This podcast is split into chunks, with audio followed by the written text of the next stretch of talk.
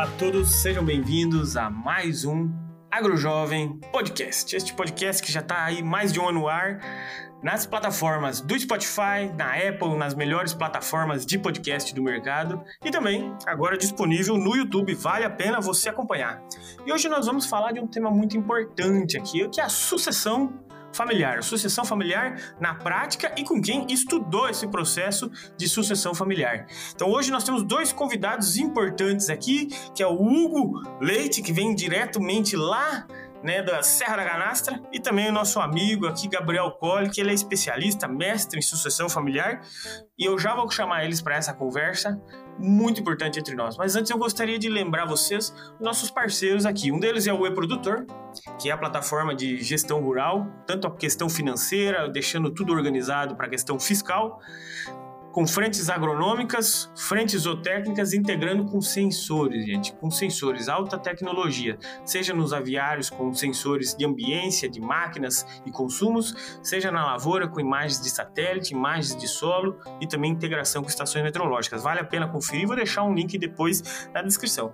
E os nossos amigos lá da Agrivale, né? Porque vocês sabem que a agricultura ela vem passando aí por uma revolução. E que revolução que é essa, né? As práticas agrícolas convencionais, elas já não são mais mais sustentáveis. Ou seja, elas não é nem rentável muitas vezes para o produtor. Quando a gente olha para o consumidor, tem muita gente né, colocando isso em pauta e principalmente por causa do planeta. E a Agrivale faz parte dessa evolução na agricultura, né? Com tecnologias e ferramentas da natureza, ela apresenta um portfólio, olha só, de bioestimulantes e biológicos de baixo impacto ambiental que auxiliam a agricultura do futuro. E esse portfólio conta com quatro pilares: revitalização, proteção, potencialização e ativação, cada um buscando uma bioestimulação na planta e no solo, além da proteção de doenças, pragas e mudanças climáticas. E não é só conversa, tá, gente? A Agrivale é propulsora dessa transição, que ela inspira, né, essa conexão, seja lá no seu blog, mostrando a importância desses bioinsumos, né, que vale a pena dar uma olhadinha, buscando sempre dissimular essa ideia, que é uma coisa nova no agronegócio. E ela está otimista, viu? Sabendo que é preciso ser ousada para entender que o papel de uma empresa é muito mais do que seus produtos e ela reconhece a importância do impacto no dia a dia das pessoas e no planeta. Então, vale a pena dar uma procurada lá, os agricultores, os produtores rurais que pra, querem procurar um manejo integrado, focado na qualidade e no uso racional de recursos naturais. A Agrivale acredita muito nisso gerando vida. Então não deixe de conferir o site lá, agrivale.com.br e conferir também as redes sociais, no Facebook, no Instagram, no YouTube, LinkedIn, Agrivale Brasil. Faça parte você dessa evolução. E agora vamos lá conversar com nossos convidados. Eu queria convidar primeiramente aqui meu amigo, companheiro de CNA Jovem, que vem diretamente da Serra da Canastra, Hugo Faria Leite, ele que é arquiteto e vem puxando a frente aí da roça da cidade, né? Fazendo queijos para nós de qualidade, os melhores do Brasil, né, Hugo? Seja bem-vindo ao AgroJovem. Muito obrigado, Lucas. É um prazer imenso compartilhar com você e com o Gabriel esse, esse momento juntos. Espero que a gente possa contribuir aí e agregar para os seus, seus ouvintes. Não, eu que agradeço a, a, sua participação e também hoje participando aqui conosco, Gabriel Colli. Ele que, companheiro meu de JCI, já foi presidente nacional lá, é engenheiro agrônomo, diretor executivo né, do SINDAV, né, o Sindicato da Aviação Agrícola, e ele é mestre em sucessão familiar. Então hoje nós trazemos a prática e a teoria, a ciência junto aqui para entender um pouco mais esse processo da sucessão familiar. Seja muito bem-vindo, Gabriel Colli. Obrigado, Lucas. Obrigado pelo convite. Legal aí conhecer o Hugo também. Parabéns pelo trabalho, né, de vocês. Parabéns é, pelo AgroJovem aqui, podcast. A gente tem acompanhado desde o começo. E esse tema, né? O tema da sucessão familiar é um dos temas mais estudados hoje no agronegócio e espero que a gente possa bater um, um literalmente bater um bate-papo legal aqui, né, sobre esse tema aqui que merece, né, e vai dominar, vai dominar a agricultura nos próximos anos, sem nenhuma dúvida. Aí um, um bom programa a todos aí, um, uma boa discussão. Show de bola. E vamos lá, Hugo, conta um pouquinho para nós aí. Explica o pessoal, o que que acontece na Serra da Canastra que vocês têm o melhor queijo do mundo? Vamos lá. É, o queijo da canastra, né? Ele é um queijo feito a partir de leite cru que é o grande diferencial dele né, em relação a outros tipos de queijos.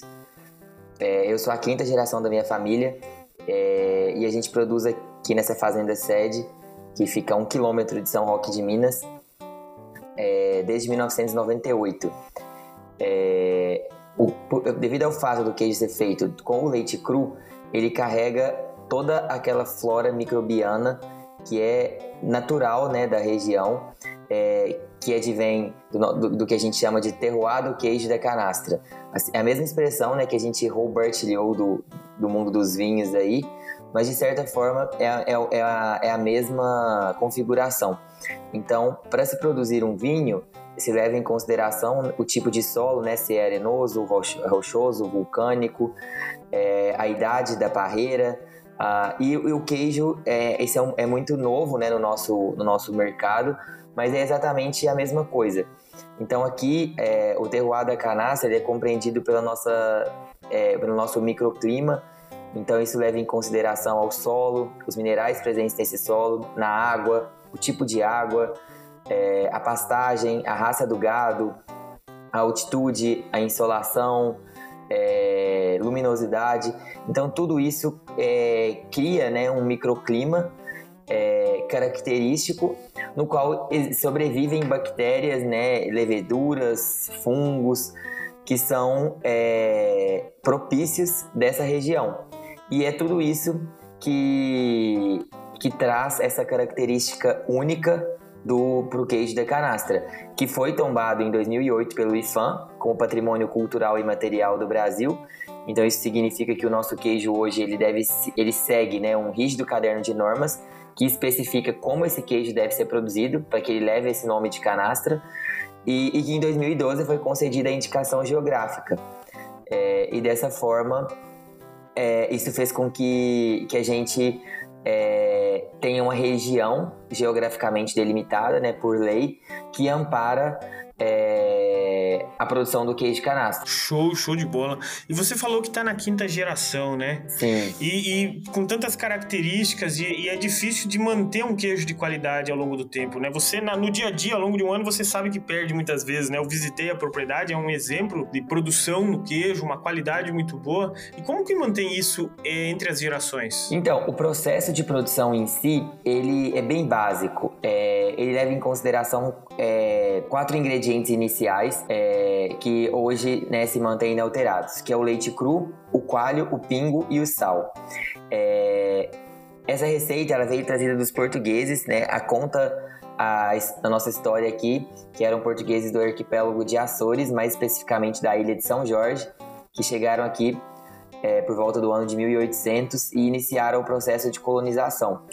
Inicialmente, esses queijos eles eram produzidos para consumo é, na, na, qual as mulheres ficavam responsáveis pela atividade de produção dos queijos e o homem pela ordenha dos animais. E aí, é, é, assim que esses queijos começaram a ser produzidos, os tropeiros que aqui atravessavam a Serra da Canastra, sentido a São João del Rei, que era atividade com a maior atividade comercial da época, é, esses tropeiros eles traziam sal do, da região do Porto de Santos, ali da Alta Mogiana Paulista, cruzavam a Serra da Canastra e aí faziam o escambo, né, que é essa permuta de produto é, que no caso era o queijo, é, pelo sal. E foi aí que iniciou-se essa produção. E hoje, é, apesar de todas as questões sanitárias né, que envolvem o processo de produção de um queijo feito a partir de leite cru, esse processo em si que é os ingredientes e a forma de se produzir o queijo se mantém inalterada. É, a gente teve é, hoje é, o acréscimo, né, a alteração da ordenha manual pela ordenha mecânica, mas de fato isso não vai alterar é, o sabor do queijo, digamos assim, é uma questão mesmo sanitária. A gente teve também alterações é, dos materiais da, da, de produção, então antigamente se utilizava as formas de queijo e as bancas de, de produção de madeira. Hoje elas devem ser em metal ou, ou aço inox ou plástico. Mas o processo em si, que é a prensa manual, a utilização do leite cru, que é o leite recém-ordenhado da vaca, que não pode passar por nenhum processo de pasteurização, de desnatação. Então, o leite integral da ordenha de uma vaca sadia. E aí é onde que começa todo o controle, né? Para garantir que a gente não tenha nenhum tipo de de doença no rebanho, qualquer coisa que vá contaminar o leite e, consequentemente, o queijo. É, o pingo, que é o fermento láctico natural da nossa produção, é, eu sempre brinco com, com os nossos clientes que quando eu começo a explicar o que é o pingo e as pessoas entendem que é preciso do pingo para produzir o queijo, é, eu não sei responder quem surgiu primeiro, se é o pingo ou o queijo, mas de fato é a mesma história do ovo e da galinha, um precisa do outro, então não se sabe se a, a primeira apareceu um pingo ou se primeiro apareceu um queijo. Mas o fato é que é, esse pingo ele é o fermento láctico, né? Que a gente coleta, um soro fermento que a gente coleta da própria produção do queijo para utilizar no dia seguinte, uma espécie de, de kefir mesmo, né? Que, que é utilizado na produção.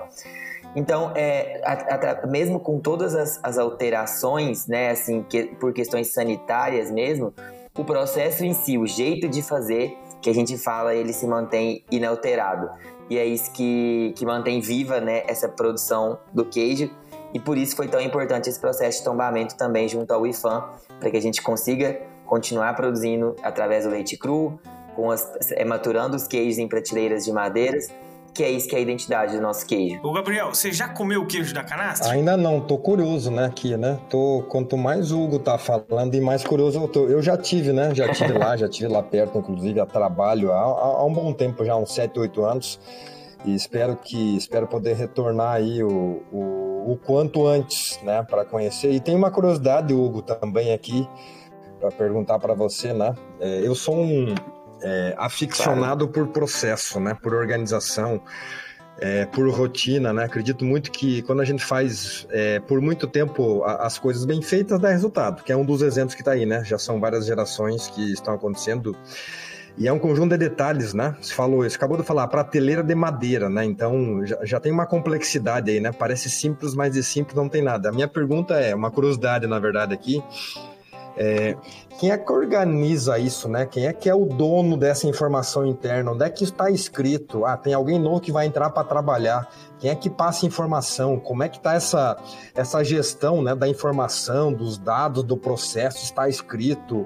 Tá, tá num cofre? Como é que é isso? Eu sou muito curioso com a história de processo e organização mesmo aí. É, é bem interessante, Gabriel, a sua colocação. E eu também sou um amante de processos, então acho que eu vou conseguir te explicar isso. O nosso desafio maior, eu acredito que hoje no agronegócio, é realmente mão de obra, né? E a gente depende, e a gente trabalha num processo que é totalmente artesanal.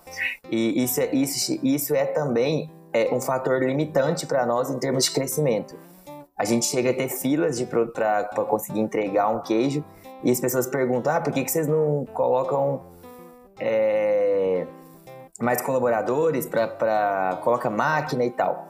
Então, assim, isso tudo começa com o conceito da nossa produção, porque a gente vende um queijo que ele tem realmente um valor agregado e, e para que ele tenha esse valor agregado, existe uma série de questões que têm que ser analisadas. É, hoje a gente está com 400 litros de leite em duas ordenhas é, e nós somos 14 colaboradores para 400 litros de leite. É, isso significa que a gente é, existe um controle imenso é, que a gente consegue hoje rastrear é, em qual vaca produziu aquele lote de queijo. Então, é, através também da etiqueta de caseína, porque todos os nossos queijos são rastreados, eles têm um número, um código que a gente consegue rastrear eles dentro do site da nossa associação. Então, sempre que começa um colaborador novo, é, 99% das vezes são pessoas sem nenhuma experiência. É, eu cuido né, da parte administrativa da fazenda, dos setores comercial, logística, financeiro, contabilidade, marketing e compras. É, e eu tenho um gerente, que é zootecnista, e ele cuida da parte produtiva. É, e aí, sempre que inicia alguém, né, a gente tem que, de fato, contar toda a história do queijo, como surgiu, é, quais são esses os, os, diferenciais do nosso processo produtivo, então aquilo que a gente acredita. É, hoje a gente trabalha com bezerra ao pé da vaca, é vaca pasta sistema de piquete rotacionado, é, sem uso de antibióticos, utilizamos homeopatia, produzimos a ração na própria fazenda. Então a gente tenta, de certa forma, fazer um apanhado geral né, do nosso conceito, do nosso propósito, é, e a partir disso inicia-se a fase de, realmente de treinamento. É, e para a gente hoje, é, a gente busca cada vez mais reter os nossos talentos, porque é, a gente tem muito prejuízo nessas trocas de colaboradores. Porque, por exemplo, é, a gente faz o teste CMT, que é um teste para detecção de mastite, é, em fazendas normais, se faz isso uma vez por semana, quando faz? A gente faz todos os dias, duas vezes por dia, em todos os animais. Isso porque uma teta que passar um leite sujo lá para dentro com um grumo de mastite, a gente perde toda a produção. Então é, é, bem, é bem rigoroso assim, é, o processo é muito, muito artesanal. É, é quase que ferver um leite, assim, né? É raro o dia que não derrama o leite no fogão. Então, assim, são inúmeras variáveis. É, a acidez do leite altera todo dia, de, é, a composição do leite altera devido ao del das vacas, é, o tipo de pastagem que está naquele, na, né, né, naquele, naquela semana. A gente tem, por exemplo, braquiária, é, Tanzânia, Mombasa. Então a configuração dessa pastagem ela, ela é diferente, né? A composição bromatológica. E aí a gente tem que hoje a nossa estratégia lá, com a nossa dieta, por exemplo, é tentar manter a proteína, né, da, da dieta estável, porque através de uma correlação que criamos lá, essa alteração da proteína na dieta altera a acidez do leite e, consequentemente, altera o pH é, do leite e, por consequência, o pingo. Então, por exemplo, temos um, um mês, né, é, esse mês agora, que a gente tem uma deficiência de proteína na pastagem, porque a gente está num período bastante seco, né, é setembro. Então, a gente aumenta a inclusão de proteína na, no concentrado, que pode ser através da ureia ou da soja. É, e aí, em períodos que a gente tem alta proteína, a gente abaixa a inclusão desses ingredientes. E esse ajuste de dieta é feito semanalmente de acordo com a área, né, o piquete que as vacas estão comendo. A gente um dia tentou criar, escrever assim a quantidade de fatores, né, que a gente trabalha por dia e perdemos a conta, porque realmente são inúmeros é, e tudo isso interfere. E, e sempre que, né, finalizando a resposta da sua, da sua pergunta, é, a gente que tem alguns POPs, né, assim, procedimentos operacionais padrão, por exemplo, para limpeza de, de, de utensílios, para higienização de ordenha, é, mas é realmente é, é, grande parte das coisas é, é, é, muito na prática mesmo, né? Porque é um processo que envolve as mãos, é bem artesanal mesmo. Então vai realmente de, de ter paciência e, e, contar também com a disponibilidade né, do colaborador, das pessoas de de aprenderem isso tudo. Gabriel, me lembra muito o processo de, de, produção de vinho, né? Ali, principalmente no Rio Grande do Sul, é, que é, é, os pioneiros, né? Um processo delicado que nem sempre você acerta aquela qualidade que você busca. A gente depende muito da da safra, do clima também mas que são famílias rurais, né, Gabriel? Que começaram aquilo lá, depois montaram essa frente do cooperativismo. Você vê alguma relação também nessa frente? Toda relação, toda relação e é, parabéns aí, Hugo, pelo trabalho, porque e cada vez mais, né? A gente tem visto que produtos como esse, eles têm um valor, né? Cada vez maior pelas pessoas, né? Considerando aí o, o, o modelo de vida que a gente leva hoje, essa correria maluca que as pessoas têm, é, o, pouco contato com a produção de alimentos. Né? E quando você consegue chegar é, um queijo nesse nível uh, de qualidade, de rastreabilidade você trouxe aqui, você imagina você poder falar para uma criança, né? Ó, foi daquela vaca lá que fez esse leite aqui, né? Isso é um nível é incrível, né? E você cria uma relação, né? Você cria uma relação que não é, não é um queijo só, e o Lucas trouxe agora do vinho, não é simplesmente um vinho. É, não é aquela coisa completamente industrializada, não. Estamos falando aqui de um trabalho artesanal, é, manual, tem uma história é, atrás disso. Então, é, eu tenho a percepção é, de que isso tem um valor muito grande e vai passar a ter um valor ainda muito maior à, à medida que os anos vão passando, à medida que cada vez mais as grandes cidades vão ficando cada vez mais inchadas de mais pessoas, né? Mais gente nas grandes cidades, menos gente no campo, então menos gente sabendo de onde vem aquele alimento que ele come todo dia. Então, quando ele consegue olhar um rótulo ou o QR Code lá, ele consegue rastrear. Olha só, entra lá, você vai ver que que esse vinho, que no caso aqui, que esse leite, é, que esse queijo é, veio da vaca A, B ou C, que deve ter um nome, né? é, aí foi feito lá naquele lugar, naquela propriedade, por aquelas pessoas, aquelas 14 pessoas que lá estão, isso tem um valor muito legal. Então, é, realmente é, é inspirador e, e para quem, né, é, você falou em, em, processo, né, tem um, um exercício de processo aqui muito grande, né, é um nível de organização gigante e depende, quem não entende muito, olha, 400 litros parece pouco, né, é, do ponto de vista olhar uma grande indústria. Agora, para esse produto aqui, 400 litros é muita coisa. É muita coisa. E aí alguém, né, como você falou muito bem, né? É, um desavisado pode achar, olha, por que não passa a produzir mil litros? não é tão simples assim, né? Eu imagino, né? Você passar, né? Você tem 400, aí vai passar para 500, para 600, para 1000, esse processo todo é, de organização e manter os profissionais, né? Eu gostei muito que você falou que do prejuízo que tem quando troca, né? Quando troca alguém um prejuízo de conhecimento, é que vai embora, na verdade, né? Até que você precisa que alguém assimile esse conhecimento novo. Então é bem por aí, é bem por aí esse, esse caminho, né? Manter os bons profissionais que já estão com a cultura, né? Porque tem uma cultura aí dentro da empresa, né? Tem uma cultura aí dentro envolvida que ela passa de geração para de geração para geração. E esse é o esse é o que mais tem valor, na verdade. Exatamente. E, e sabe o que, que mais chama atenção ali? É, é, a questão da geração de valor no produto. Porque por mais que ele produza, é, se for olhar em produtividade um pouco menor do que uma média né, conhecida, mas ele consegue ganhar no, no, no, no agregado, porque o, o que vale hoje para você um litro de leite, né? é muito diferente de um produtor de leite normal, tradicional. É, hoje, hoje um, um fazer uma conta rápida aqui. Hoje o nosso litro de leite ele sai em torno de 7,50 é, dependendo do queijo, até 12 reais o litro. Então, de 7,50 a 12 reais. Um produtor hoje luta muito né, para conseguir metade disso, né, ou muito menos em alguns momentos. Né?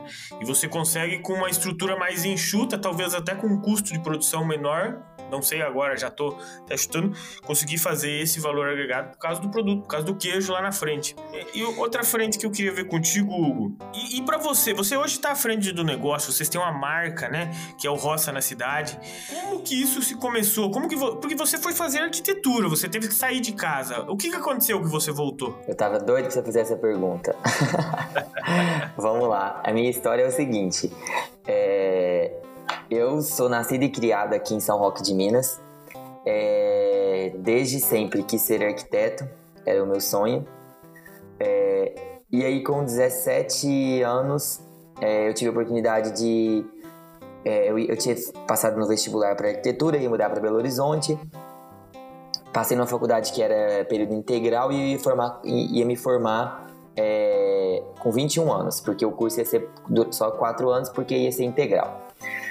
E aí meu pai me chamou e falou: olha, você não vai fazer faculdade agora, você tá muito novo, você tem 17 anos, você vai formar com 21, ficar aí perdido, você vai estudar inglês primeiro. E me colocou num avião e fui para Inglaterra, para Oxford. Eu não falava inglês, não tinha mal saído aqui da canastra. É, e aí fui, é, sem saber nada, na cara e na coragem. Na época não tinha Facebook, não tinha WhatsApp, era uma ligação mal mal de Skype, que não tinha isso em 2011. É, parece tempo dos Flintstones, mas não é isso, era 2011. É, já tinha 3G fora do Brasil, no Brasil ainda não tinha chegado 3G. É, meus pais tinham que conversar comigo com um desktop imenso que ficava ligado 24 horas com a webcam e o microfone. E, e aí eu fiquei lá, de lá eu voltei já com a com a cabeça trocada em termos de universidade, fui para PUC, é, fiz a faculdade, entrei num escritório de arquitetura dos mais renomados do Brasil. É, e aí, prestes a formar, me deu aquele desespero que eu ainda estava novo para isso, que não, não, parece que eu ainda queria estudar mais. E passei num processo seletivo para ir para Itália é, por seis meses. E estudei muito é, assim, mais do que eu estudei em toda a minha vida, porque também não sabia italiano, é, fazia aula em dois idiomas, e isso tudo bastante focado na arquitetura. E, nos, e aí te, é, coincidiu de uma menina que havia ido sele, sido selecionada para ficar o segundo semestre lá na faculdade, ela teve um problema pessoal e não foi, e eu pedi para ficar e fiquei. É, e foi nesses seis meses e aí eu já tinha é, estudado é, exaustivamente e falei, eu vou dar uma volta, eu quero conhecer um pouco isso aqui. E comecei a visitar a Itália, conhecer o interior da Itália, pegava um trem sem destino, parando de cidade em cidade. E aí nisso eu comecei a, a ter tempo é, para ver o que meu pai fazia. O meu pai né, tinha, tem essa fazenda, que ele me passou agora, mas ele produzia esse queijo é, por um hobby e por ele ter fundado a Associação dos Produtores de Queijo da Canastra, ele tinha que ser presidente. Não tinha como ele ser, ele ser o fundador se não produzisse queijo. E, e aí de fora, né, nesse tempo que eu fiquei lá, é, eu comecei a perceber que meu pai tinha alavancado a região é, nessa regularização do queijo e que ele, a fazenda dele era a fazenda mais atrasada que existia. Ele não tinha uma marca, ele não tinha um nome, ele tinha três funcionários. E aí, e, e aí eu vendo todo dia Instagram da galera e o pessoal crescendo, as outras queijarias né, é, ficando conhecidas. E meu pai que tinha dado o start disso tudo, ninguém nem sabia dele, era só o queijo do João. E, e aí eu comecei a visitar umas vinícolas é, que a gente chegava lá e o pessoal falava assim: ah, esse vinho aqui, é, eu sou a décima geração na produção dele, eu sou a sexta geração na produção dele. E eu comecei a ver que isso era muito diferente, era uma coisa que eu nunca tinha ouvido, né? Falar em uma, coisa de tantas gerações. E, e aí, paralelo a isso, eu vendo essa situação da, do meu pai. E uma culpada disso, eu até brinco, é uma das funcionárias que ele tinha, que ela mandava mensagem: Hugo, vem embora, eu tô ficando doida, seu pai tá me colocando doido, o negócio tá crescendo e eu preciso de alguém para ajudar. Larga isso aí e vem embora pra cá. E aí eu comecei, fiz o primeiro Instagram, fiz uma página no Facebook, criei um e-mail corporativo, que é a parte que eu, o que eu sabia fazer, né, da área da arquitetura. É, e comecei. E aí fiquei, assim que eu encerrei, né, o meu intercâmbio, eu já voltei, tinha mais seis meses de faculdade, eu já quis voltar e vim direto para fazenda e nunca mais voltei para cidade grande. Acho que já fez, o meu avião quase que aterrissou aqui em São Roque. E daqui eu fiquei estudando, né, finalizando a faculdade, que era algumas matérias que eu consegui fazer à distância. E, e aí que tudo começou. E, a hora que eu vi, eu já tinha que abrir um CNPJ, que foi em 2019, registrar um, né, uma galera que estava trabalhando comigo, abrir uma, uma, empresa no lucro real, e a hora que eu vi, eu tinha que entender de contabilidade, de gestão de pessoas e administração. E a arquitetura ficou só para arquitetura da fazenda mesmo, né? Construção de barracão, de bezerreiro, de chiqueiro, de galinheiro. Mas é, dos projetos futuros que a gente pensa em ter, né? Na parte de hospedagem e alimentação. Mas hoje é isso. Eu, de fato, foi uma situação que nunca foi pensada, nem por mim, nem pelos meus pais. Eu tenho um irmão que é, é ginecologista, que não é muito dessa área de, de agrárias. E quando eu vim, né, eu vim para realmente administrar e hoje eu sou realmente produtor de queijo, né? É o que eu mais faço mesmo e, e, e gestor de pessoas, que é isso que, que me move. Show. Ô, Gabriel, o Hugo contando a história dele aqui me veio uma questão. Na sua opinião, aí, baseado no seu conhecimento, o que, será que fez ele voltar para a propriedade? Né? Porque ele gostava do que estava fazendo, ele gostava de estar tá estudando, ele gost... É, é, é, convocaram ele, mas o motivo por trás, o que, que fez ele voltar para casa? Você conseguiu decifrar? Bom, primeiro dizer que a história é muito legal, tá? É muito, muito interessante. É, é, ouvir isso de você aqui, ouvir essa história, né, de ir lá para é, para Itália, de pegar o trem sem destino, de parar, de conhecer, isso é muito legal, né? Eu sempre, eu admiro muito quem faz isso, já fiz muito isso, faço isso é, com frequência, né? De literalmente sair sem rumo para conhecer outras coisas, na verdade, né? Porque muitas vezes a gente fica fechado dentro do nosso, do nosso mundo, da nossa zona de conforto, a gente acaba é, não achando soluções aqui para as coisas. Então, na, na, na, verdade, aqui tem várias coisas, na minha opinião, né, que fizeram é, o Hugo voltar. E uma delas é que ele estudou, né? Estudou muito aí, é, talvez não tão direcionado, né? para o que ele está fazendo hoje, mas estudou bastante, então a, a vida do Hugo foi estudar bastante, então é, nunca teve dificuldade para isso. Dificuldade que eu falo é falta de disposição, tá? Óbvio que é difícil, né? Estudar tudo isso que você estudou aí, mas sempre buscou muito, né? Isso acaba é, facilitando quando você vai fazer algo, vamos dizer assim, mais desafiador para fazer isso. Segundo, né? Tem a ver com valores, né? Com certeza você compactua os valores que tem que tem na sua família, né? Que vem aí do seu pai, né? Falando um pouco que eu, ou, ou nada que eu conheço de você, um pouquinho que a gente conseguiu é, ouvir aqui. Então, o segundo motivo muito forte, né? Os valores é, da família, né? Que, que você com, é, consegue levar isso para frente, né? E aí, né? Que bate um pouco nesse terceiro motivo, que é esse desejo de, de tornar esse trabalho do seu pai, né? Da geração anterior, é, que ele se, que ele perpetue, né? Que ele que ele siga né? Porque ele começou um trabalho muito bacana, só que por um ou outro motivo talvez é, não ia ter a sequência se você não tomasse essa atitude de, literalmente, né? É sim, vou, vou tocar esse negócio aqui, vou fazer acontecer. É, e é um caso clássico, né? Porque você falou que tem outros irmãos, né? E um de cada área. É um, é, é que tentando imaginar num cenário normal é, é, de Brasil, esta fazenda seria vendida. É, se você fosse olhar né, num cenário normal, ela seria vendida, porque hoje nem a gente não está chegando a 8% é, na terceira geração.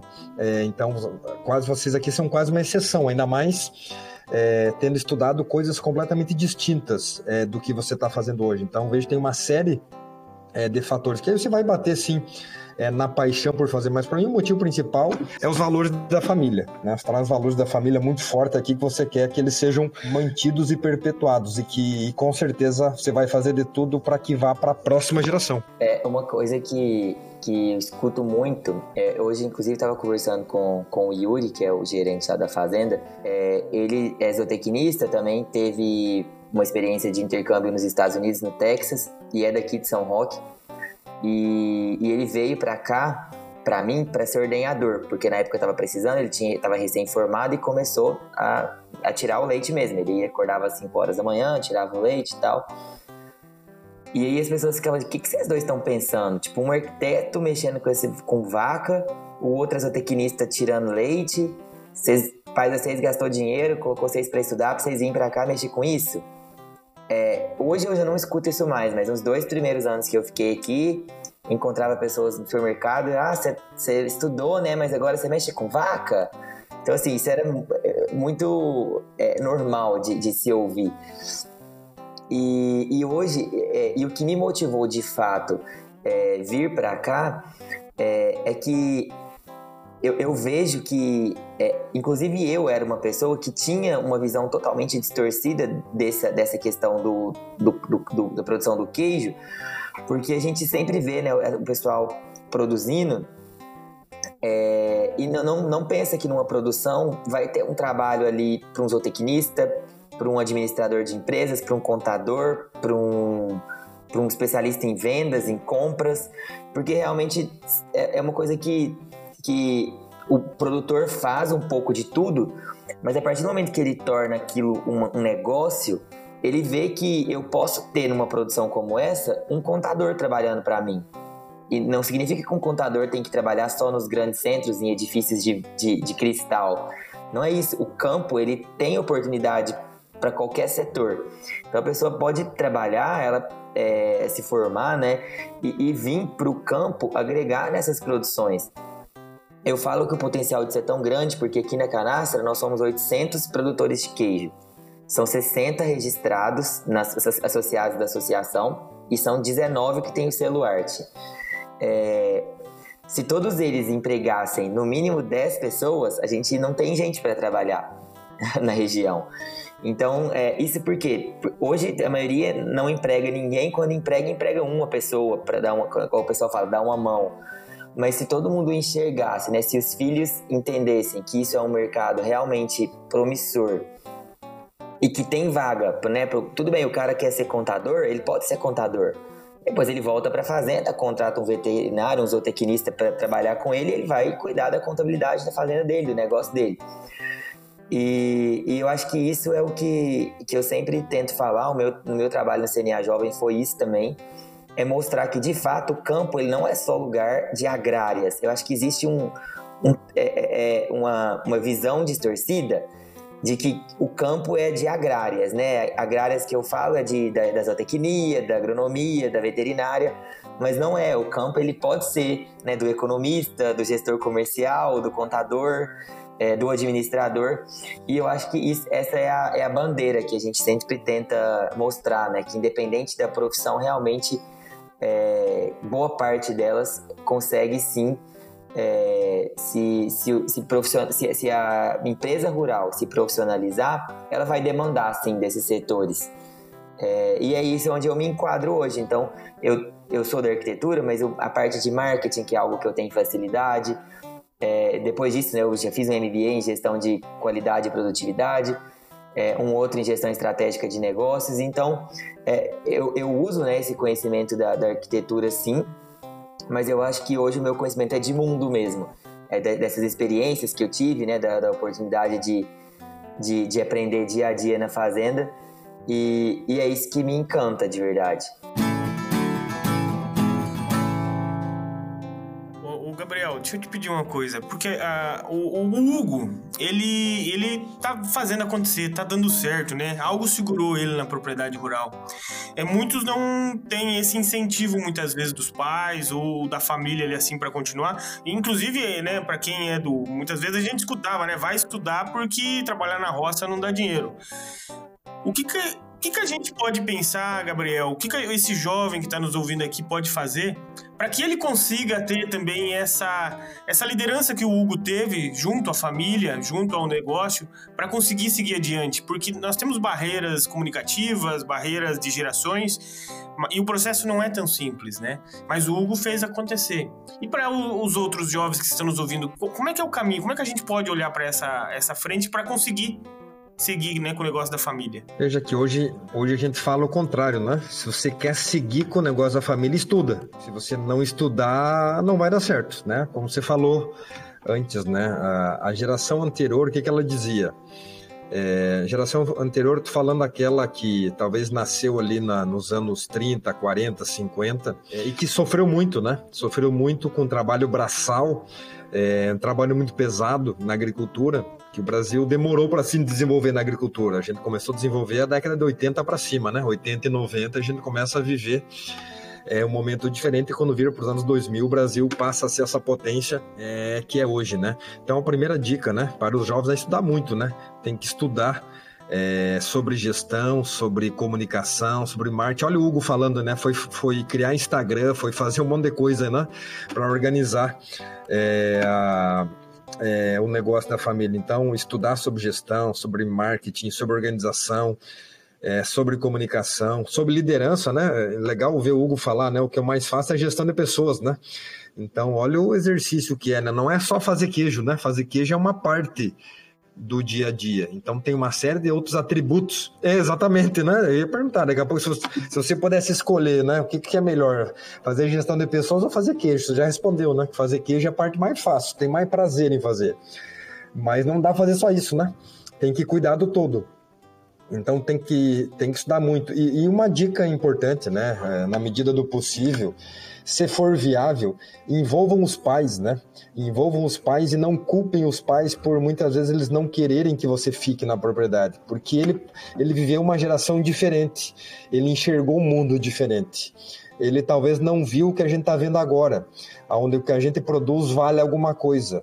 Né? A gente tem caso aí de que. De, de, de, e como é triste lembrar disso, né? De produto que não valia nada, se produzia até bem, mas não, não valia nada. Né? Então a gente escuta histórias, vocês devem é, conhecer histórias também, são muito tristes, né?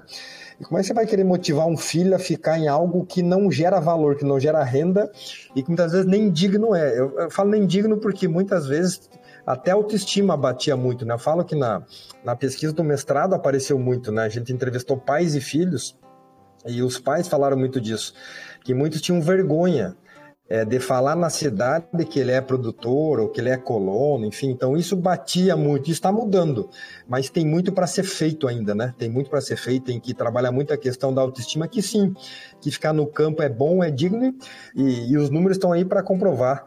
É, a, é difícil alguma empresa que está na cidade é, gerar mais divisas, mais renda que, que qualquer empresa que está no campo. Né? Os números do campo são avassaladores. Basta a gente olhar, só que muitas vezes as pessoas, ah, aquela loja da cidade ela dá mais lucro. Pelo contrário, né? A, a, aquela indústria que está no campo, né? eu chamo de indústria, é uma indústria a céu aberto. A nossa agricultura ela dá muito mais renda. Então, é, para fechar aí, não estender muito, né? O jovem tem que estudar muito, tem que estudar muito, porque a gente está tá entrando numa era no Brasil vai ser ainda mais importante. É, o Brasil vai produzir ainda mais alimentos, tem muito é, tem muito espaço, tem muito nicho para trabalhar, né? Como o queijo aqui, né, da Serra da Canastra, ele é um nicho de mercado sensacional. É, assim como esse, tem outros também, mas para isso você tem que se especializar, tem que ser bom no que você está, está fazendo. As pessoas até pagam por algo, mas tem que ser muito bom, tem que ter muita qualidade e fazer isso para sempre. Não adianta você entregar o queijo bom por uma semana só, né? Você tem que entregar toda semana aquele produto bom. Faça chuva ou faça sol. E esse é o grande desafio, me parece. Eu brinco com o pessoal lá que o segredo nosso é constância, né? Porque não dá para fazer algo. A gente tem que ser bom todos os dias. A gente não tem muita margem para erro. E, e, eu acho que e esse é o desafio, né? Você manter, no nosso caso, uma equipe motivada. Porque o leite cru você tem que produzir o queijo depois da ordenha. Então, tirou leite, acabou a ordenha 4 horas da tarde, domingo chuvoso, tem que fazer o queijo naquele domingo chuvoso. Então, é, é, você manter uma equipe motivada 365 dias por ano, de 6 da manhã às 6 da tarde, é, é tenso isso. E aí a gente teve que é, é, encontrar né, soluções, benefícios, sistemas de folga, que hoje a gente tem um sistema muito bom de trabalho e é por isso que a gente consegue segurar a nossa mão de obra, mas até chegar nisso foi muita cabeçada e muito problema. Mas ainda assim evoluindo. Nós temos uma realidade aqui no Sul, no Rio Grande do Sul, aqui no Paraná também muito forte relacionada ao cooperativismo e a maneira como isso influenciou a sucessão familiar. Quando eu visitei a, a Serra da Canastra, é, nós vimos a associação, ela já tem uma frente muito bem organizada, mas assim, eu senti falta um pouco de, de ter uma cooperativa talvez para auxiliar, talvez numa assistência técnica ou numa comercialização. E, e Hugo, vocês hoje, o que vocês acham que tem uma necessidade hoje de uma cooperativa para facilitar com produtores ou vocês não veem essa necessidade aí para poder escalar e crescer mais o negócio e unir mais produtores? Você já foi discutida essa frente? Ela já foi fundada, inclusive.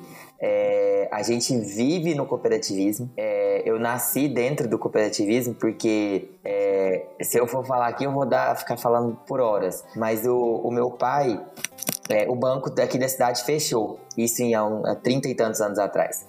E aí meu pai era engenheiro agrônomo. É, tem uma, é uma longa história, mas eu vou resumir bem rapidamente.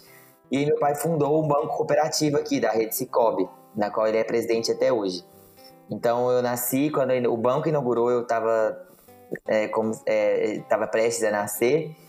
E depois quando eu. E depois quando eu é, entrei em idade escolar, é, os meus pais decidiram por construir uma escola cooperativa para que eu e meu irmão estudássemos. Então, e a minha mãe está à frente dessa escola até hoje.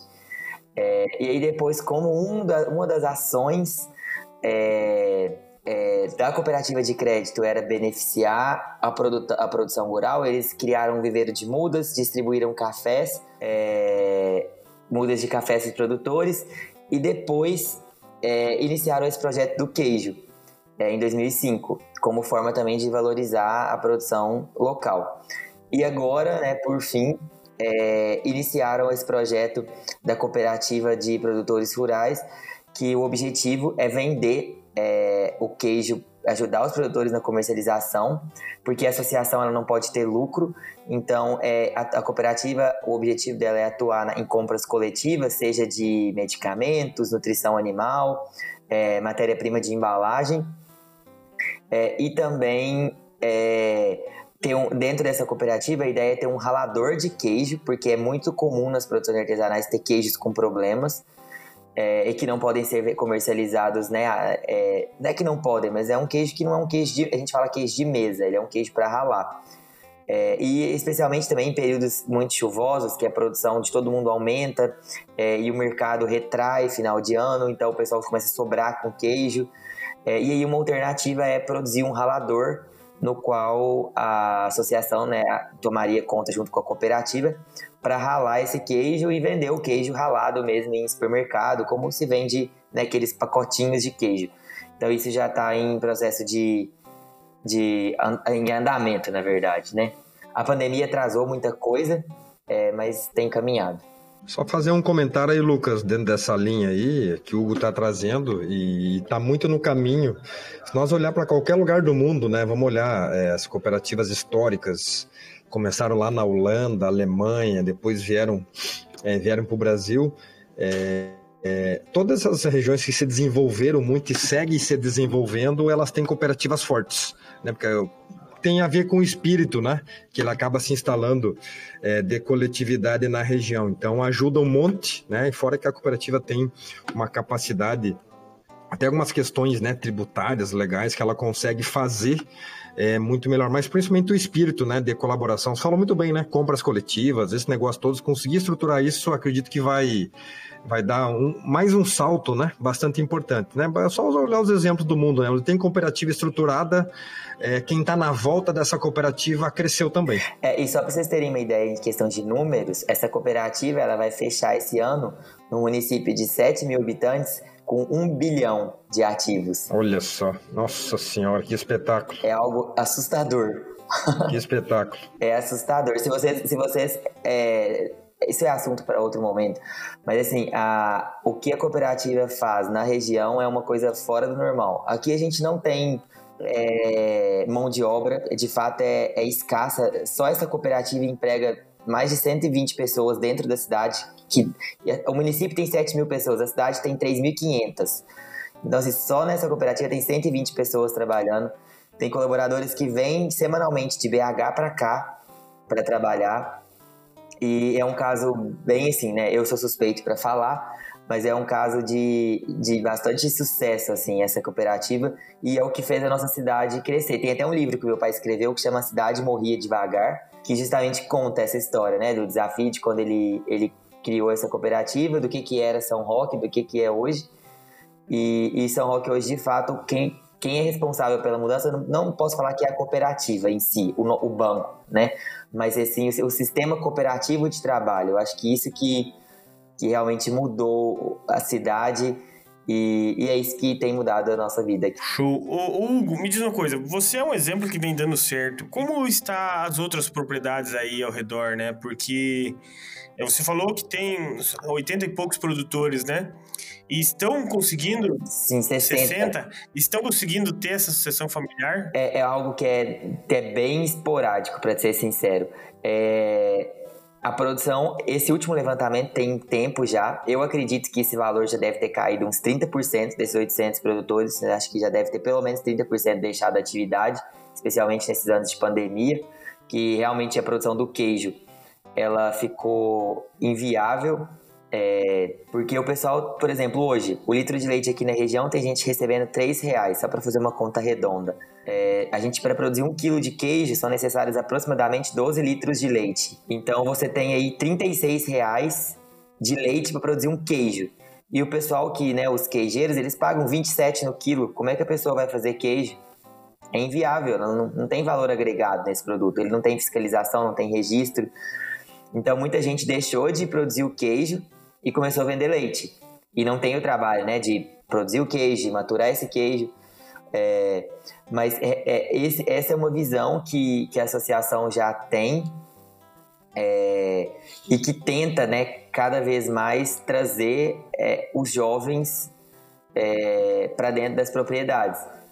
E eu acho que a gente está na. Tem uma outra fazenda aqui que chama Capão Grande, que o, o menino também tem 22 anos e está à frente agora com os pais.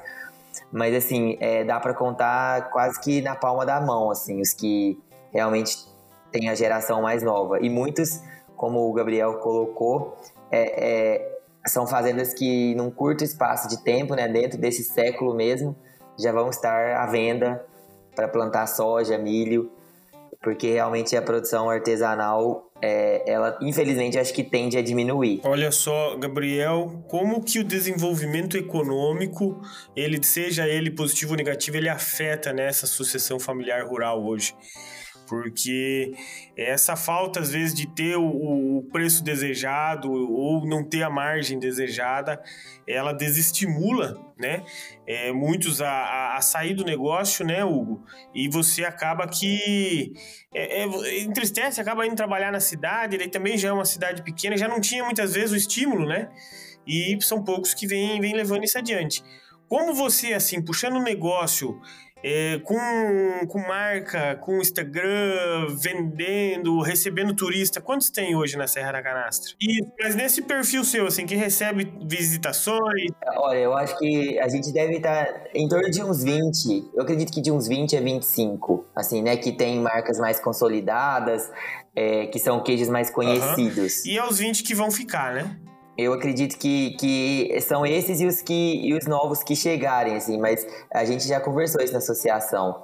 É, aqueles em que os filhos estão já, já saíram e que tá só o casal ali de 50, 60 anos produzindo, é, um momento vai chegar um determinado momento eles não vão conseguir, né? E aí para contratar mão de obra o negócio fica inviável, então eles têm que optar por realmente parar de produzir o queijo. Porque é, e é um serviço que, que que é desgastante, né? Tanto para quem ordenha, para quem produz o queijo, porque realmente é prensa manual, é tudo muito artesanal. Então é um trabalho que é de domingo a domingo e que exige um esforço físico, a pessoa tem que ter saúde. Então, chegando a uma certa idade, realmente aquele produtor ele não vai tá, ter mais condições, apesar de querer, de gostar, de executar esse tipo de trabalho, né? Então, o Gabriel estava comentando com né, como esse fator econômico ele é determinante, né, para essa continuidade nas famílias rurais. E aí eu pergunto como que a gestão de, de, desse negócio rural é, acaba sendo determinante para que se tenha uma visão do que leve isso adiante ou não, como uma empresa, né, no final do dia. Então isso aí influencia demais, é a questão econômica, né, Gabriel? Em todos os estudos que a gente fez até hoje, e já trabalho com esse tema já tem um bom tempinho, são quase 10 anos aí aprendendo sobre esse tema, é, sempre tem uma série de fatores que eles mais condicionam ter ou não a sucessão. E nos últimos anos, o que, que a gente tem visto?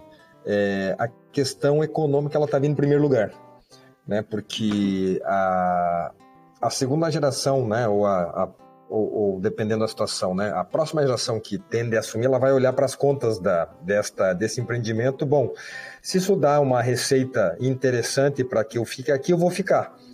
É, ou, ou, melhor, vou cogitar ficar. Que muitas vezes, o que, a gente vê hoje na, no campo? Muitas propriedades endividadas, porque a gente teve safras ruins em alguns lugares do Brasil em alguns anos passados, é, lá em, é, em 90 e poucos, depois de 2005, depois de 2012, safras ruins, de, principalmente das grandes culturas no Brasil. E essas propriedades se endividaram muito. Tem propriedade com dívida para 15, para 20 anos. Aí esse jovem olha para isso, não, eu não vou ficar com isso, não foi eu que fiz.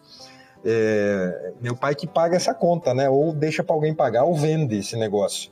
Então a questão econômica é muito importante, até porque aquele dinheiro que a gente vivia é, há 10 anos, a gente não vive mais hoje. A gente precisa de mais dinheiro hoje para ter as mesmas coisas que a gente tinha. E até porque hoje a gente tem mais acesso, é, a gente tem mais, podemos chamar de luxos, né? Que a gente consegue é, usufruir, só que a gente precisa de dinheiro para isso. E, e, se essa propriedade não gera dinheiro, a, pro, a probabilidade de gerar sucessão ela cai cai bastante. Né? Esse jovem começa lá, bom, tudo bem que o negócio é meu, mas está endividado, eu prefiro é, ir para a cidade, ter um salário de é, um salário mínimo e meio por mês, mas sexta-feira eu posso ir para festa e, e fico final de semana sem fazer nada e segunda eu estou de volta. Então tem muito disso, né? Então a questão financeira ela é fator determinante a para a continuidade das empresas familiares rurais do Brasil. Show. E, e como esse perfil empreendedor do Hugo acabou é fazendo com que ele fique. Porque tem que ter perfil empreendedor. Porque querer tocar um negócio, muitas vezes, vira só mais trabalho. Exatamente. Né? E se não tiver a gestão, principalmente, porque daí você é um funcionário caro sem direito trabalhista ainda por cima. é isso aí. Então, o perfil empreendedor é o que fez o negócio funcionar, né? E a gente precisa fomentar isso nos jovens rurais. Você, é, Hugo, quando você pensou em voltar e criar marca, você tinha uma visão do que poderia chegar a acontecer? Não, não sabia nada. Eu era alienado. Eu era, eu era focado na arquitetura arquitetura, assim. Não tinha noção. É, eu falo, hoje eu brinco com meu pai que se eu soubesse da furada que eu tava enfiando, eu tinha pulado fora. Porque, assim, realmente eu não tinha ideia do que era. É, eu não sabia, né, como é que era um manejo de vaca, não sabia nada. Eu, eu, eu sempre fiquei em roça, mas eu era assim, eu gostava muito de mexer com galinha, ave, mas de queijo mesmo nunca tinha, nunca tinha espremido um queijo na vida. E Nunca tive. Porque assim, o meu foco sempre foi embora daqui, mexer com arquitetura, era o que eu sempre quis. Então, é, não, não, não, tive é, é, muito contato. Mas hoje é, eu vejo assim. é, eu não arrependo, né? De jeito nenhum, eu falo é na brincadeira, mas realmente é, gerir uma empresa não é algo que é fácil. É, e gerir uma empresa que não fecha é muito mais difícil. Porque a gente não fecha, né? A fazenda ela não fecha. Não é um negócio que você vai lá, sexta-feira, 6 horas da tarde, passa um cadeado na porta e segunda-feira você abre 8 horas da manhã. Não é isso. Vaca ela vai parir é meia-noite, a ordenha vai quebrar é final de semana e feriado, o técnico vai estar de, de folga. Então, assim, esse tipo de, de, de situação é, a gente não, não imagina, né, que é desse jeito. Mas é, acaba que é divertido. A gente, eu brinco muito com, com o pessoal que, eles falam, que eu falo assim: ah, vamos beber, hoje é segunda-feira.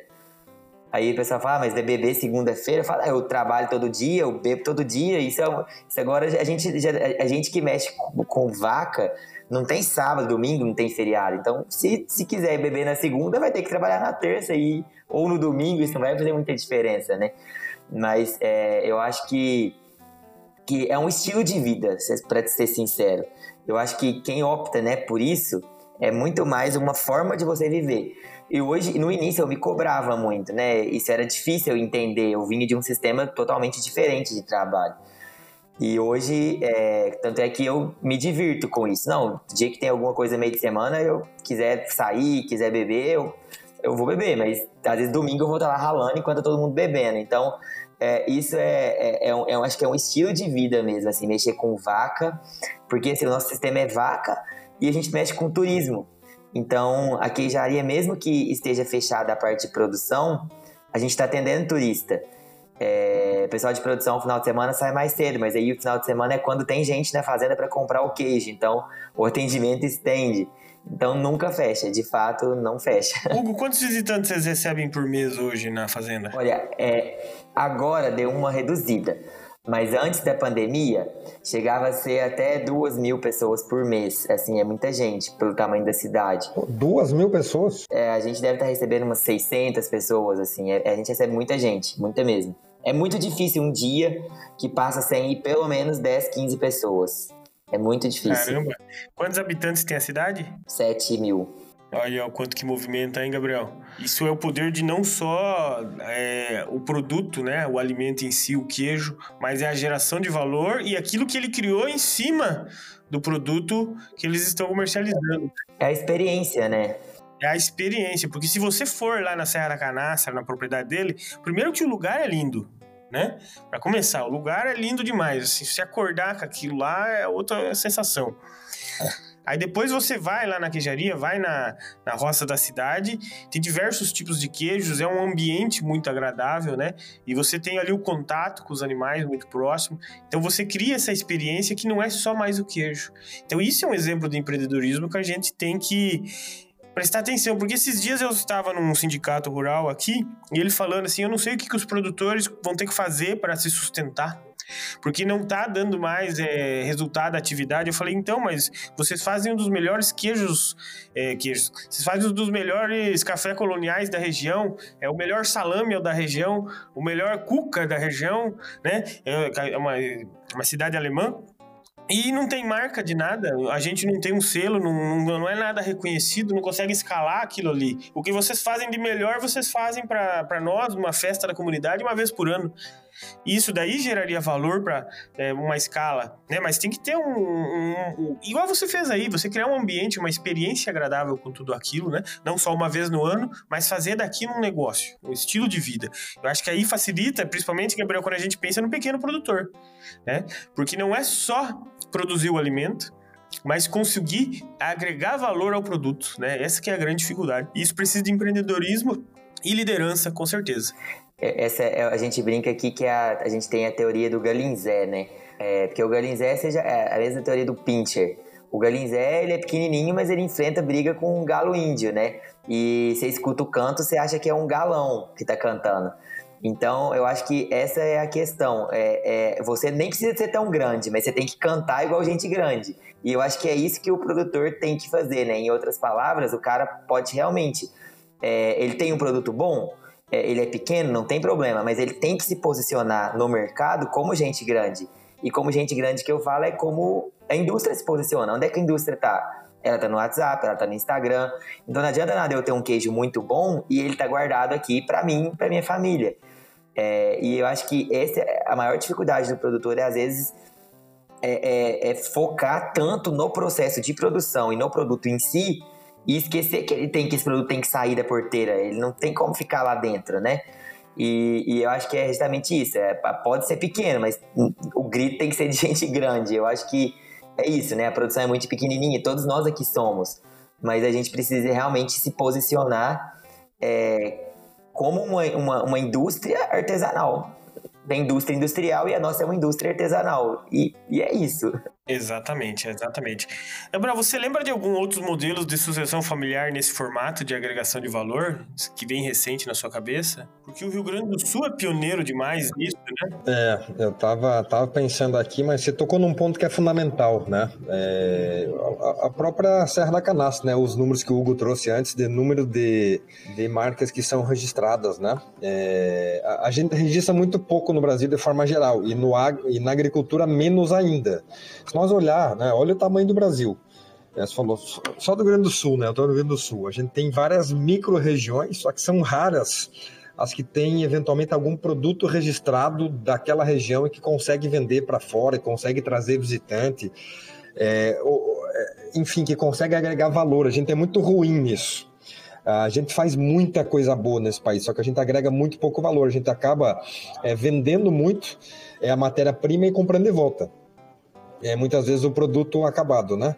Então a gente precisa melhorar muito. Isso é espírito empreendedor, né? Que basicamente esse exemplo que o Hugo está trazendo, você falou a questão do Rio Grande do Sul, você teve na Serra Gaúcha, né, onde isso é muito forte, tem a ver com cultura, né, onde você tem a cultura italiana, a cultura alemã, polonesa, holandesa, isso é muito forte, basta a gente olhar onde isso está no Brasil, isso é muito forte, né, porque isso já vem né, de uma cultura de, de áreas pequenas, mas que precisa produzir bastante para gerar renda. Então você é, acaba tentando de tudo que a gente agregar valor.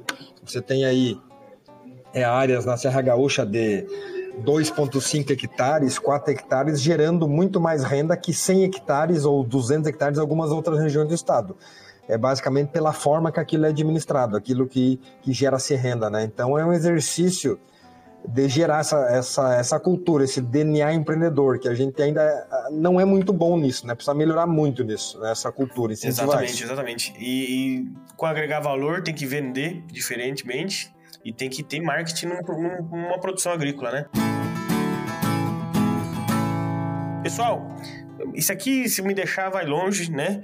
Eu, eu queria que vocês deixassem uma mensagem final para o nosso ouvinte hoje porque, Gabriel, é, o Hugo mostrou um exemplo diferente do que fez acontecer numa propriedade onde tem qualidade né, o produto, um produto artesanal, que criou-se uma marca voltada à região, ele criou uma marca voltada ao negócio, que é a roça na cidade, criou uma experiência né, é, agroturística, digamos assim, mas gastronômica junto, e, e nós temos a realidade hoje do Brasil, aí são mais de 6 milhões de produtores rurais e grande maioria, mais de 70% é agricultura familiar. E muitos eles têm dificuldades financeiras, né? O custo está elevado em muitas produções, muitas cadeias.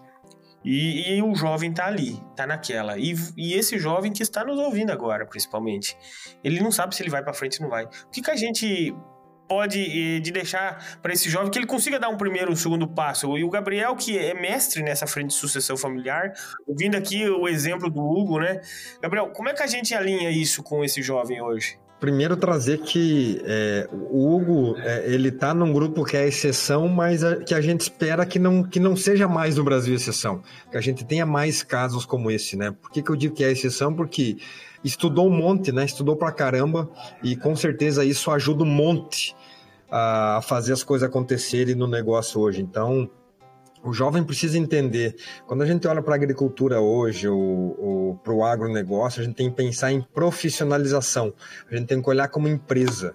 Você precisa olhar como um, um negócio, como gestão, como profissional em todas as áreas. Não adianta ser bom em produzir. Produzir a gente é bom. A gente tem tecnologia, a gente fez um monte de coisa aí, a gente está melhorando cada ano que passa, cada vez mais, a gente pesquisa, tudo bem.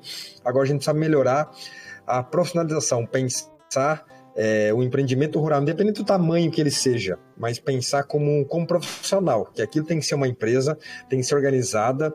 Nós abrimos o debate aqui falando sobre processo, né? Tem que ter processo, tem que ter rotina, tem que ter organização. Tem que ter muita profissionalização e gestão para que isso tenha possibilidade, sim, é, de ir para frente. Aí sim, se você unir profissionalização disso com né, com paixão, com gostar disso, eu não tenho nenhuma dúvida que vai para frente, né? Então, é unir com essa vitalidade do jovem, né? Porque o Hugo trouxe muito bem, né? É, é um dos desafios que a gente tem na associação também, né? Algumas propriedades que você faz algo que é muito artesanal, é, chega numa idade a gente não vai conseguir mais fazer, isso é de todo mundo, a idade chega para todos. Então a gente precisa organizar isso é, de uma forma que isso possa se perpetuar. E como é que a gente faz isso?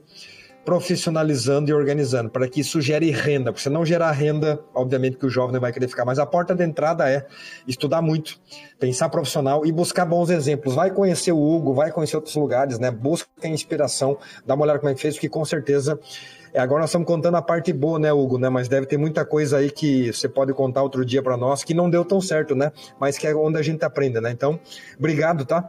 Obrigado pela oportunidade, Lucas, Hugo, né? Que a gente possa inspirar cada vez mais jovens a a tocar esse Brasil para frente. Obrigado a todos. Obrigado, Gabriel. Gabriel, como é que te acha nas redes sociais? Só para nós já deixar a bola. Vamos lá, é arroba Gabriel Colle, tá? C-O-L-L-E. Você vai encontrar aí no Instagram, vai encontrar no Facebook, no LinkedIn e no YouTube também. Show, show. Então, pessoal, dá uma procurada lá no Gabriel Colle.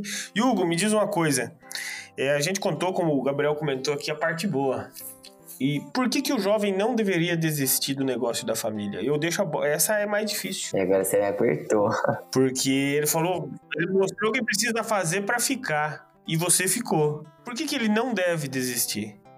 Bom, eu acho que que de fato, é... eu não sei se é, a terminologia é desistir, mas eu acho que ele deve insistir, sabe? É... eu acho que ele tem que insistir naquilo que ele acredita.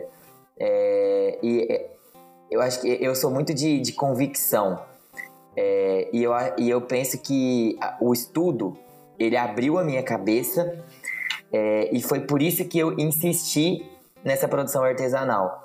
Mas acreditando que ela seria que ela seria produção artesanal, mas de um jeito, com um olhar diferente. E eu acho que isso é que o, que o jovem tem que fazer. Não é que ele vai desistir, mas ele tem que insistir né, no negócio da família dele e agregar dentro daquilo o que ele acredita, o que ele conhece de mundo, porque na maioria das vezes nossos pais eles têm um conhecimento sim é, e, muito, e muito mais relacionado à experiência, à prática.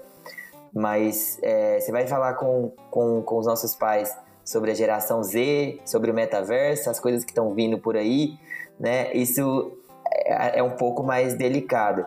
Então, por que não a gente trazer né, isso tudo de novo que o mundo está nos apresentando e insistir nessas produções é, de vinhos, de queijos, de salames é, e, de certa forma, é, trazer uma visão profissional de, de, dessas, dessas cadeias, como o Gabriel colocou, com processos, com organização e transformando né, essa produção artesanal nessa, é, nesse sistema profissional de trabalho, que eu acho que é, é, essa, existe hoje uma. que se criou, no meu ponto de vista, uma, uma, uma, discrepância muito grande entre indústria e produção artesanal. E de fato, é, eu acho que é, isso está muito ligado, porque o sistema de gerir ele tem que ser industrial. Isso é o que a indústria trouxe para gente de bom. Mas se é uma produção artesanal ou não é outra história. Mas o modo, eu, eu sempre brinco com, com, com a equipe quando a gente faz reunião, eu falo, gente, o queijo é, é, artesanal, mas a nossa gestão ela não pode ser artesanal, ela tem que ser profissional.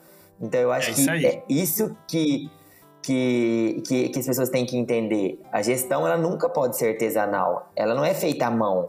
A gestão ela tem que ser feita na calculadora, no sistema, com tecnologia, com conhecimento. Mas o queijo não. O queijo ele realmente ele vai ser feito à mão e é isso que é a nossa história. Então, eu agradeço muito é, pela oportunidade, é, pelo convite e, e, desejo sucesso aí. Coloco também à disposição, fico convite para o pessoal que, que acompanha para conhecer a Serra da Canastra, vir de perto, né, e visitar. É, e é isso. E o fator mais importante aqui que nós queremos saber, e o Gabriel também tá ansioso para isso, como é que faz para comprar esse queijo da canastra e mandar aqui pro sul? Pode vender queijo aqui? Não é possível. É, como é que faz? Precisa comprar o queijo, agora ficamos tudo com fome. queijo bom. Bom, esse, o queijo da canastra, o que é legal de tudo é que ele não precisa de ficar refrigerado. A gente hoje atende clientes em todos os estados do Brasil, envia via correios e transportadoras. Então é só entrar em contato pelo nosso Instagram, que é o arroba roça da cidade. É, fica sem esse cedilha, então fica Roca da Cidade. É, e a gente envia a apresentação, né? Todos os produtos que a gente tem, todos os queijos. E faz a cotação do frete, não tem quantidade mínima. E é isso, a gente atende desde, né? Clientes finais até padarias, restaurantes, cafeterias, enfim, em todos os estados do Brasil hoje. Show de bola, aí, ó. Aí, Gabriel, ganhamos o dia agora. Então, já sabemos onde conseguir o queijo. Gostaria de agradecer você, Hugo, você, Gabriel, também por ter participado, trazido um pouco do conhecimento, né? Gabriel, que é mestre em sucessão familiar, e o Hugo, que é um arquiteto que mexe com vaca e faz um dos melhores queijos do mundo, né? Então, agradecer a presença de vocês dois. Para você que está nos ouvindo ou assistindo até esse momento, que compartilhe com os amigos amigos, né? Que aquele que está querendo realizar essa sucessão familiar, aquele que está buscando profissionalizar uma gestão também, conte conosco. É, muito obrigado a, a meus amigos. Até a próxima. Espero todos, seja no YouTube ou no Spotify. Um grande abraço. Obrigado, pessoal. Até mais.